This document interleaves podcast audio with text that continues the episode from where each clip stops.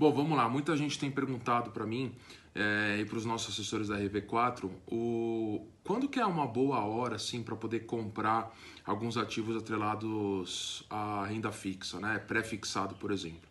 Né? Então, um conceito que vale muito a gente olhar é o que? A curva de juros. Então, hoje eu vou exemplificar um pouquinho, é, tirar um pouco desses dessas dúvidas sobre a curva de juros, tá? É, o que acontece? A gente, na curva de juros a gente acompanha as curvas DI futuras, né? Que é o que? É praticamente a taxa de juros futura no país. Conforme vai aumentando o risco o país, essa taxa de juros vai aumentando por quê? Porque as incertezas começam a entrar na jogada.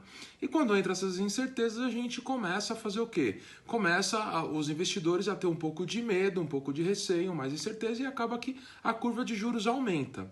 Né? Eu vou olhar agora. Ó. Agora a gente está falando de uma curva de juros em 2023, janeiro de 2023, ela está em 4,56. O que, que isso quer dizer? Quer dizer que lá na frente, em 2023, não quer dizer que a taxa de juros no país vai ser 4,53.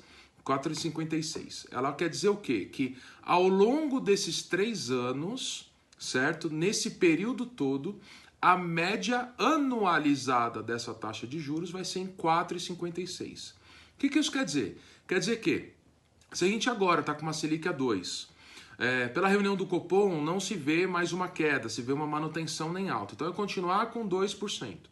Quanto mais tempo essa curva de juros, ela, a taxa Selic fica sendo precificada em 2%, é, mais tempo você precisa ter taxas muito altas para poder ter uma média anualizada de 4,56. O que, que isso quer dizer? Se a gente está falando que é 2% agora, 2% no mês que vem, 2% no começo do ano que vem, para em 3 anos, em 2023, bater 4,56, em algum momento nesse, nesse período, ela tem que bater 7%, 7,5%, para que na média ela chegue nesses 4,56%. Coisa que a gente acredita, pelos economistas, o pessoal da XP que tem falado, a gente acredita que é muito improvável. Tá? Então, se a gente vê que é muito improvável uma taxa pré-fixa, uma taxa um, uh, uh, Selic chegar a níveis de 7, 7,5 em 3 anos, se a gente pegar qualquer tipo de pré-fixado que pague acima disso, já é algo muito bom. Né? Então, nessa hora, vale a pena você olhar a taxa de juros, a curva DI, como é que ela está, e você avaliar como que estão as taxas pré-fixadas. Por exemplo, hoje a gente está com uma taxa pré-fixada de 7,25. Se a gente olhar uma Selic a 2%, você vai estar tá tendo mais do que três vezes o retorno da Selic hoje. E como não se vê uma, uma curva de juros, se a gente está falando que até 2023 ela está sendo precificada a 4,56, que a gente já acha que é muito alto, né? Imagina só se você tomar um, um, um, um CDB pré-fixado a 7,25. Então é uma excelente alternativa. Né? Então sempre vale a pena a gente olhar a curva de juros para ver se existe algum prêmio embutido. Hoje nós estamos falando que é 4,56. Mesmo que ela chegue a 7%, ela vai, é, se ela chegar a 7%, ela vai chegar a 4,56% numa média anualizada.